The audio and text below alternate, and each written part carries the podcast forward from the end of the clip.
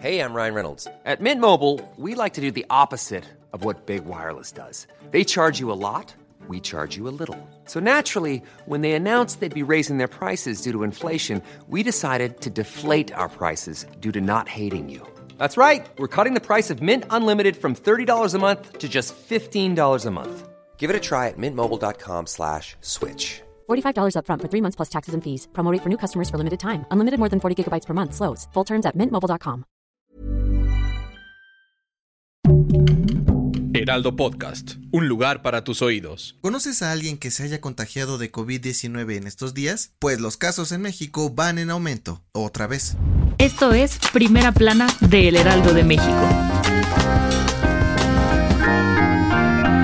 Aunque poco a poco las actividades han regresado a la normalidad, no significa que ya ganamos la batalla contra el COVID-19. Y prueba de ello es que en las últimas seis semanas los contagios han aumentado 322% en todo el país. Sí, según la Secretaría de Salud, desde finales de abril a la primera semana de junio se reportaron 49.721 contagios en México y la desafortunada cifra de 708 muertes por coronavirus. Según los expertos, esta alza se debe principalmente a que en varios estados el uso del cubrebocas ya no es obligatorio y muchas personas han bajado la guardia como boxeador confiado, por lo que hicieron un llamado a mantener las medidas sanitarias y evitar más contagios. Y aunque las autoridades de salud saben que nos enfrentamos a lo que posiblemente sea una quinta ola de COVID-19, dijeron que la mayoría de las personas que se contagian ahora no tienen síntomas graves, gracias a que están vacunados. Los estados donde se concentra el mayor número de casos de COVID-19 son Ciudad de México, Estado de México, Nuevo León, Guanajuato,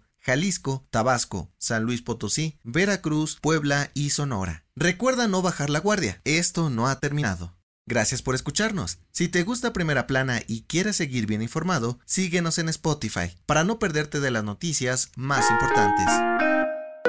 En las últimas semanas, miles de mexicanos estuvimos pariendo chayotes y haciendo filas interminables en las oficinas del Servicio de Administración Tributaria, SAT para tramitar la famosísima constancia de situación fiscal y entregarla en el trabajo antes del primero de julio. Pero el de arriba nos miró a los ojos y ahora tendremos lo que resta del año para conseguir el documento, pues el SAT anunció en sus redes sociales que el nuevo sistema de facturas entrará en vigor hasta el primero de enero del 2023. Si no sabías, no estabas enterado o de plano se te olvidó, el SAT pidió a las empresas tener la constancia de situación fiscal de todos sus empleados con sus datos actualizados, especialmente el código postal de su domicilio, para poder timbrar los recibos de nómina, todo esto para evitar problemas con facturas e información. Miles de contribuyentes sudaron frío por no poder tramitarla a tiempo en línea, ni en las oficinas abarrotadas, pero tranquilo, ahora lo podrás hacer cualquier día de estos, con más calmita. Si aún no sabes cómo obtener tu constancia de situación fiscal, en la descripción de este episodio te dejamos una nota con todo lo que debes saber para hacerlo.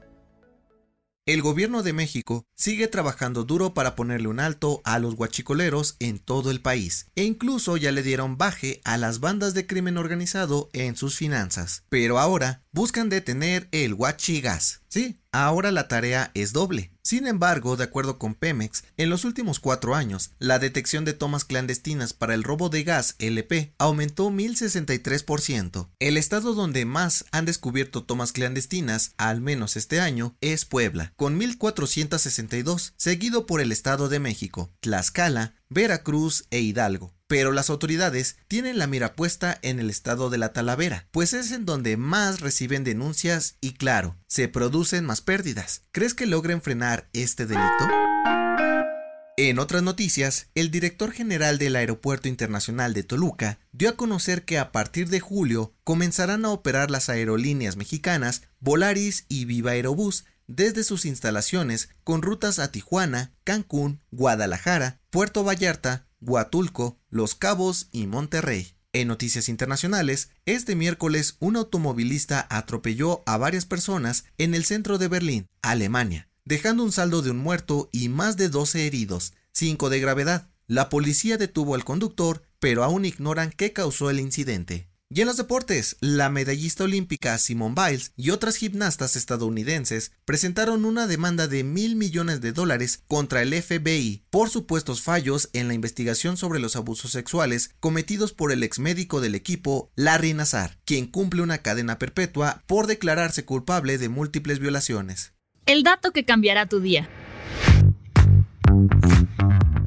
Con la fiebre de Star Wars a todo lo que da gracias a sus nuevas series, seguro te has preguntado en qué se basó George Lucas para algunas cosas, como el icónico peinado de la princesa Leia. De acuerdo con el director de la exitosa franquicia, este peculiar peinado está inspirado en las Adelitas de la Revolución Mexicana, pero específicamente en la valiente militar Clara de Rocha, una mujer protagonista en varios combates e importante para ganar la guerra, tal como Carrie Fisher en la trilogía original. Sí, Star Wars tiene algo de México en sus historias. Yo soy José Mata y nos escuchamos en la próxima. Esto fue Primera Plana, un podcast de El Heraldo de México. Encuentra nuestra primera plana en el periódico impreso, página web y ahora en podcast. Síguenos en Instagram y TikTok como El Heraldo Podcast y en Facebook, Twitter y YouTube como El Heraldo de México. Hasta mañana.